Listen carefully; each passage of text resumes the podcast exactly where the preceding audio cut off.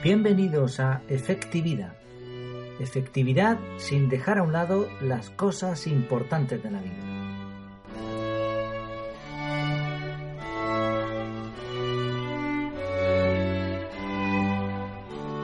El tema de hoy es los espías que tenemos en casa. No estamos hablando del abuelo que esté chivándose de lo que hacemos al gobierno, ni de la vieja del visillo, como dicen aquí en España a la típica cotilla del barrio, ni la CIA se ha metido en nuestra casa a meter micrófonos, que sepamos, ni tenemos a James Bond ahí escondido en el armario. No. Y hablando de James Bond y de 007 y agentes especiales de estos que vemos en las películas, la realidad es que es muy diferente, ¿no? lo que realmente ocurre. Un espía se basa únicamente en conseguir información. Esta información la transmite normalmente al gobierno para el que trabaja o bien para una empresa y ahora esta empresa, este gobierno, estas personas que tienen el poder con esa información, pues deciden qué van a hacer con ella, si guardarla, desecharla o actuar. Y entonces normalmente son las fuerzas de seguridad del Estado las que ejecutan esta, la orden que haya sido consecuencia de esta información. Ahora bien, ¿qué pasaría si un sistema de espionaje le diese información a diferentes gobiernos o a diferentes empresas? Bueno, eso se le llama traición en España está penado entre 6 y 12 años, que puede llegar a ser alta traición y llegarían a ser 20 años de cárcel. En otros países esto sí significa cadena perpetua o hasta condena de muerte. Pues resulta que en casa tenemos espías que dan información al mejor postor sin ningún problema. No uno, ni dos, ni tres, decenas de espías. De hecho, no nos podemos hacer una idea. Yo antes de publicar este capítulo, antes de investigar, sobre este tema, sabía algo del asunto porque me había informado, pero cuando me he puesto un poco en serio me he quedado impresionado. ¿Cómo pueden mandar datos estos espías? Bueno, ya damos por sentado que sabemos que son espías digitales, tecnológicos. Pues bien, lo hacen mediante Bluetooth, ondas de radio, datos móviles, pero sobre todo por Internet. De hecho, el mismo router Wi-Fi emite ondas de radio que se pueden utilizar de forma similar a los radares, estos que vemos en los submarinos, en los barcos, bueno, que vemos en la tele, por supuesto, la mayoría, que son capaces de detectar el movimiento. Pues se ha comprobado que con un router wifi como el que tenemos en nuestra casa, se puede detectar el movimiento de las personas, incluso haciendo una especie de imagen tridimensional y leer los labios. ¿Qué más cosas pueden espiar? Bueno, todo lo que se conecte a Internet. Y lo puede hacer de forma legal o ilegal. Vamos a empezar eh, con la lista por el rey el móvil, el smartphone, eh, supuestamente el teléfono inteligente. Lo hace de forma legal con aplicaciones que instalamos por propia voluntad. Buscamos una aplicación que nos interesa, la instalamos y ahora aparecen ahí unas condiciones de privacidad, unas condiciones legales que tenemos que aceptar. ¿Y todo el mundo qué hace? Sí, aceptar, aceptar, aceptar, ¿no? ¿Quiere destruir usted el ordenador? ¿Quiere destruir el mundo? Sí, aceptamos. Y es lógico que hagamos esto porque son tremendamente largas. Por poner algunos ejemplos, en el caso de Google los términos de privacidad son de 10.640 palabras. En Apple, iTunes, 19.972. Y la empresa de pago, PayPal, 36.275. Para hacernos una idea, como referencia comparativa, Macbeth, la obra de teatro más larga de Shakespeare, solo tiene 30.557 palabras. Y la mayoría no la hemos leído. Así que es normal que digamos a todo que sí sin leerlo. Sí, venga, instálame esto ya. ¿Quiere vender a usted a su hijo? Sí, venga, también. ¿Vender a tu hijo? Bueno, no ha sido una hipérbole. Unos investigadores crearon un punto de acceso falso de Wi-Fi en Londres y uno de los términos para permitir el acceso era que se renunciase al hijo primogénito.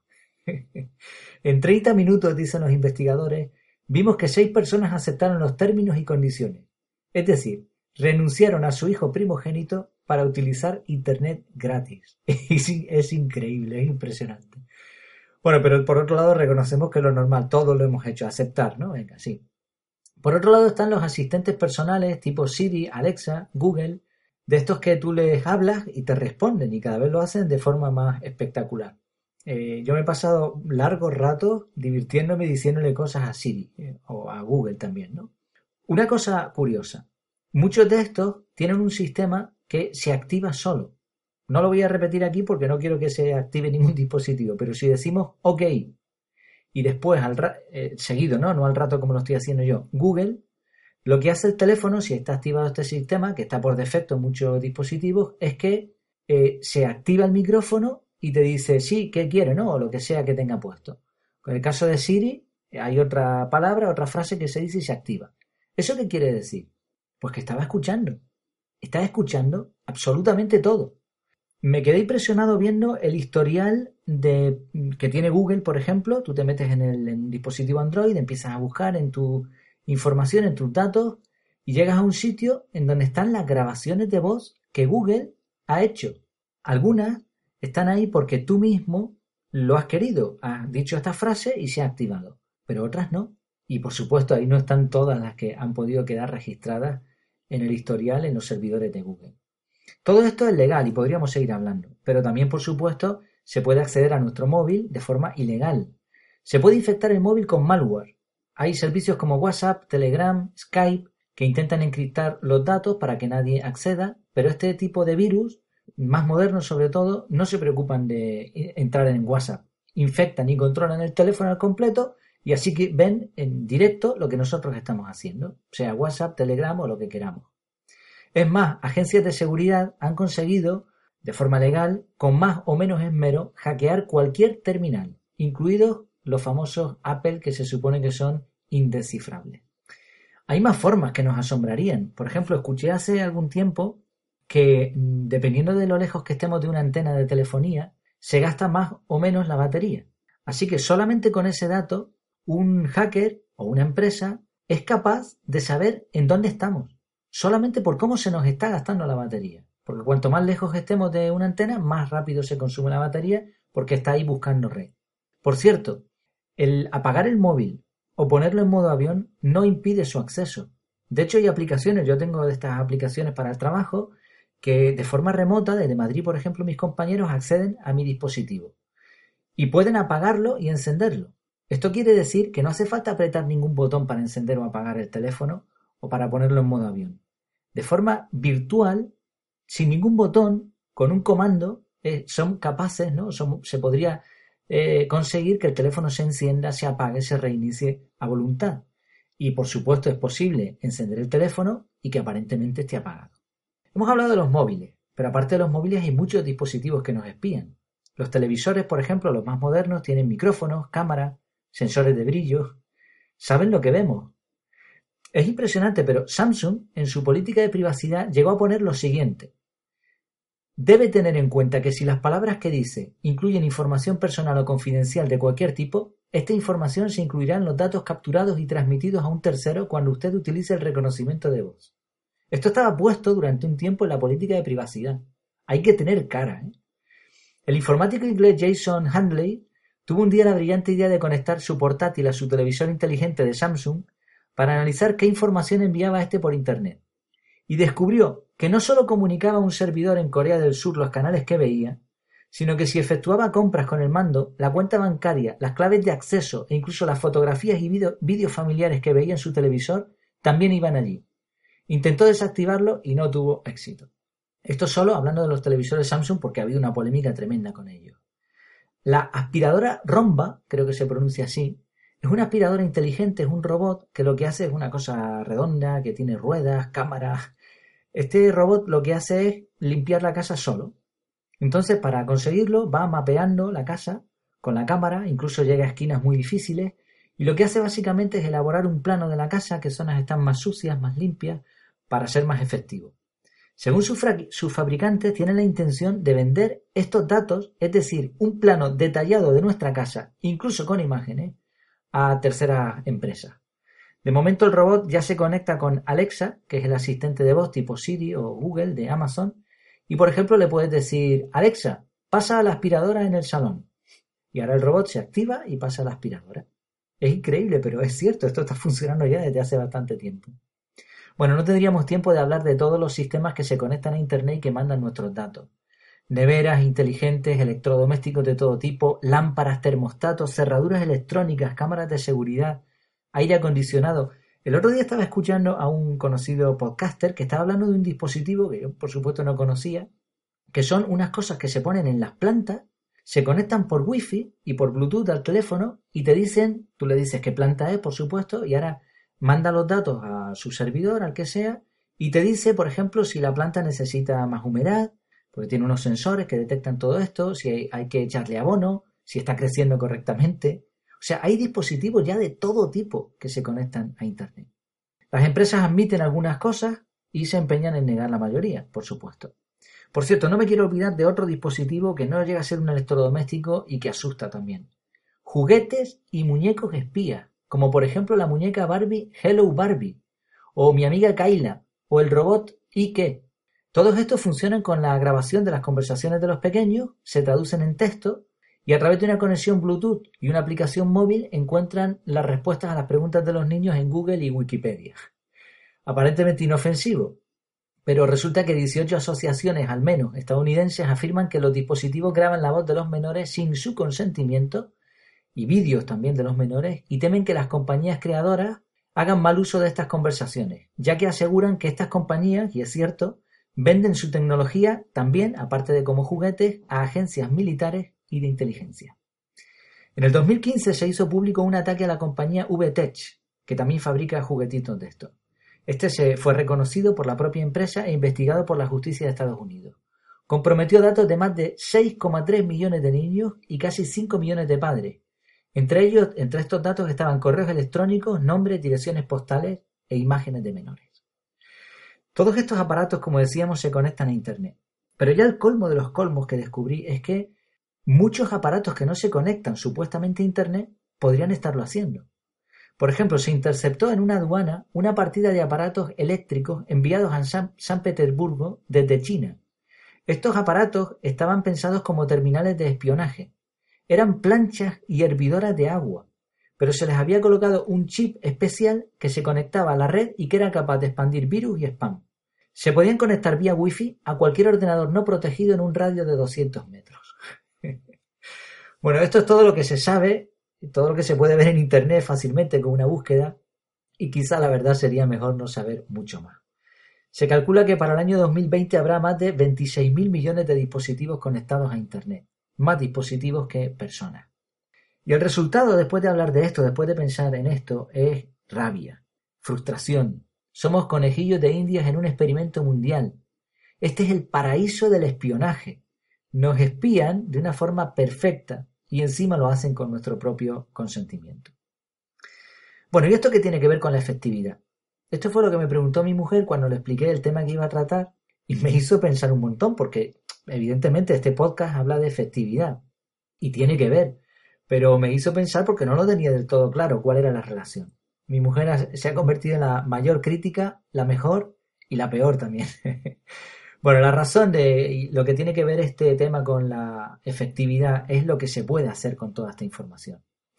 Nos pueden mandar publicidad, correo basura, spam, publicidad invasiva, nos pueden chantajear con nuestros datos, pueden mirar nuestros datos antes de aceptarnos en un puesto de trabajo, nos pueden robar la información, robar la identidad, podemos perder valor en nuestra marca personal, que es como le llaman ahora, ¿no? de forma moderna, a nuestra reputación de toda la vida. ¿Y qué se podría hacer en el futuro con nuestros datos? Todo esto, por supuesto, evidentemente, es en la relación roba, ¿no? O nos quita efectividad, ¿no? No estamos tranquilos y nos pueden hacer mucho daño. El hecho de que empleen tantos recursos da que pensar. En Silicon Valley, donde, se, hay un montón de empresas tecnológicas, tienen un lema y es que los datos son el nuevo petróleo. De hecho, a todo este tipo de tecnología que captura datos le llaman minería de datos. Y es que tienen acceso a todo lo relacionado con nosotros. Redes sociales, fotografía, vídeo, audio, uso de Internet, huellas digitales, datos bancarios. ¿Te imaginas lo que podrían hacer con todo eso? Demos rienda libre a nuestra imaginación. Asusta, ¿verdad? Hace poco estaba utilizando una cita sobre las personalidades, ¿no? Lo que uno realmente es. Y es que tenemos tres personalidades. Lo que creemos que somos, lo que los demás creen que somos y lo que realmente somos. Pero esta frase está desfasada. Hay una cuarta personalidad, la personalidad virtual, y esa engloba todo, e incluso un nuevo factor, lo que somos, lo que creemos ser, lo que creen que somos y lo que quieren que seamos. Bueno, pero venga, vamos a dejar ya de hablar de todo este tipo de problemática, soluciones, ¿no? Que es lo que este podcast también intenta conseguir.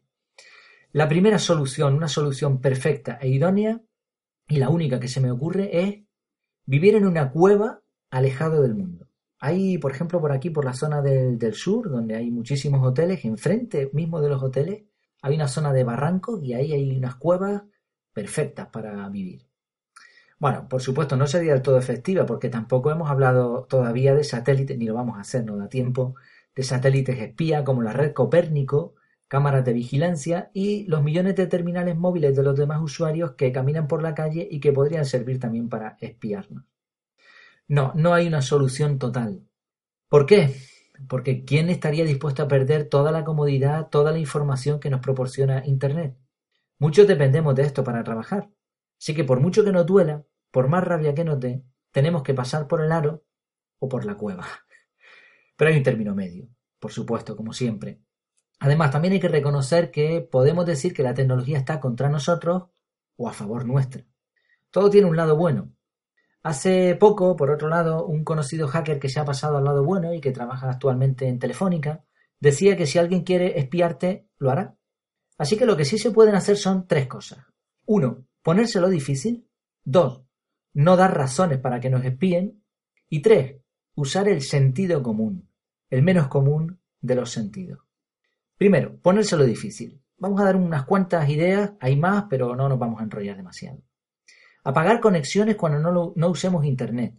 Eh, por ejemplo, aquí en casa tenemos una toma múltiple donde enchufamos pues, el router, el teléfono, el ordenador, con un interruptor. Pues bueno, por la noche, que no lo vamos a usar, se apaga. Desenchufarlo cuando no estamos, cuando no lo vamos a usar, bajar la palanca, el sistema que, veamos. Se pueden utilizar navegadores de Internet seguros, como por ejemplo Tor.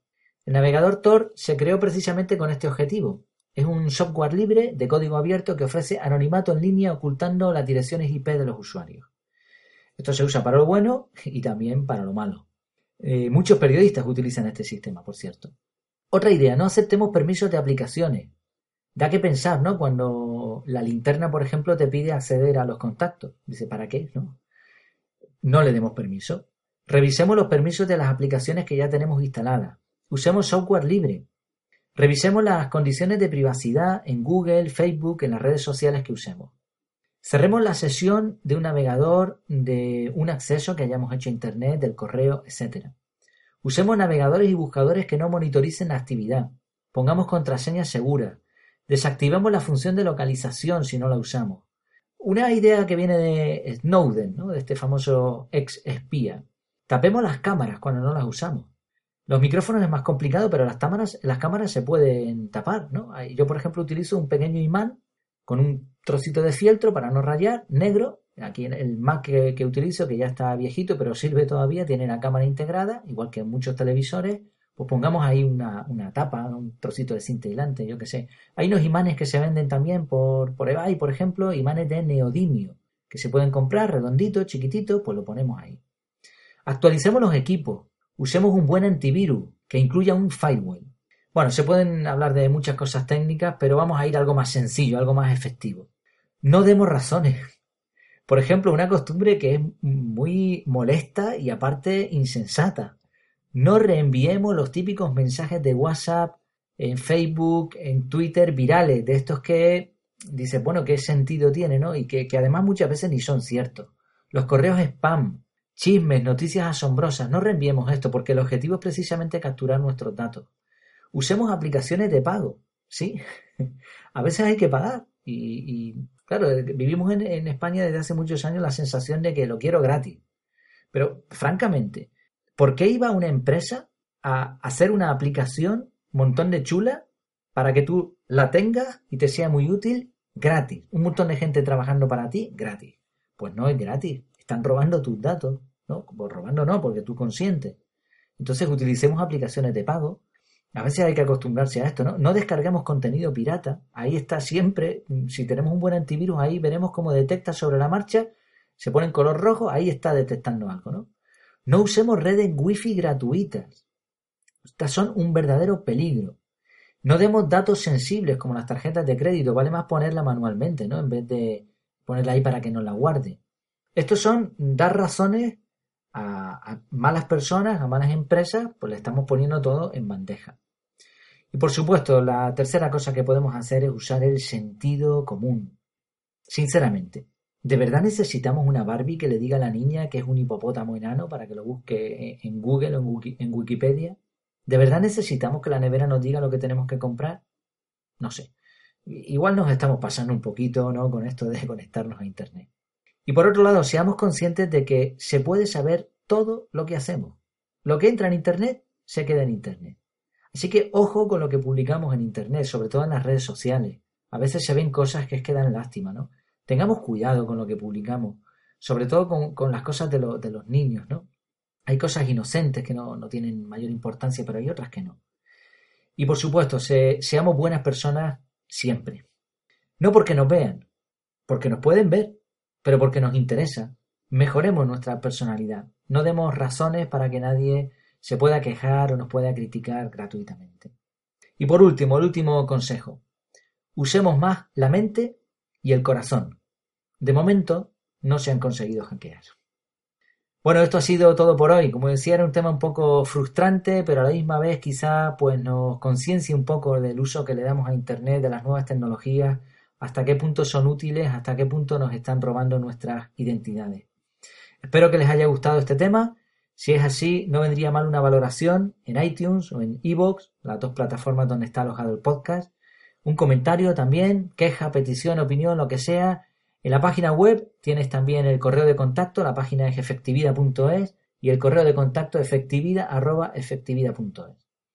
Por cierto, si alguien está interesado en el correo de contacto me lo puede decir y le puedo pasar una lista de enlaces en donde me he basado para, para todos los datos que he dado al principio. A esta lista la he llamado, la he titulado Enlaces para asustarse. Y así, pues si uno quiere, pues aumenta un poco la agonía todavía y se siente más cobaya en un laboratorio. Eh, muchas gracias, muchas gracias por su tiempo y por su apoyo. Eh, decir que a fecha de hoy el podcast tiene mil descargas, más de mil descargas ya. Eh, es impresionante, ni me lo llego a creer. No es que viva de esto, pero la verdad que ilusiona saber que el contenido está siendo útil para otras personas. Te da aliciente para continuar. No me enrollo más, muchas gracias de nuevo. Hasta el próximo capítulo donde hablaremos del decálogo de principios. Ya veremos qué es esto y por qué es útil y efectivo en cualquier ámbito de la vida. Hasta entonces, que lo pasen bien.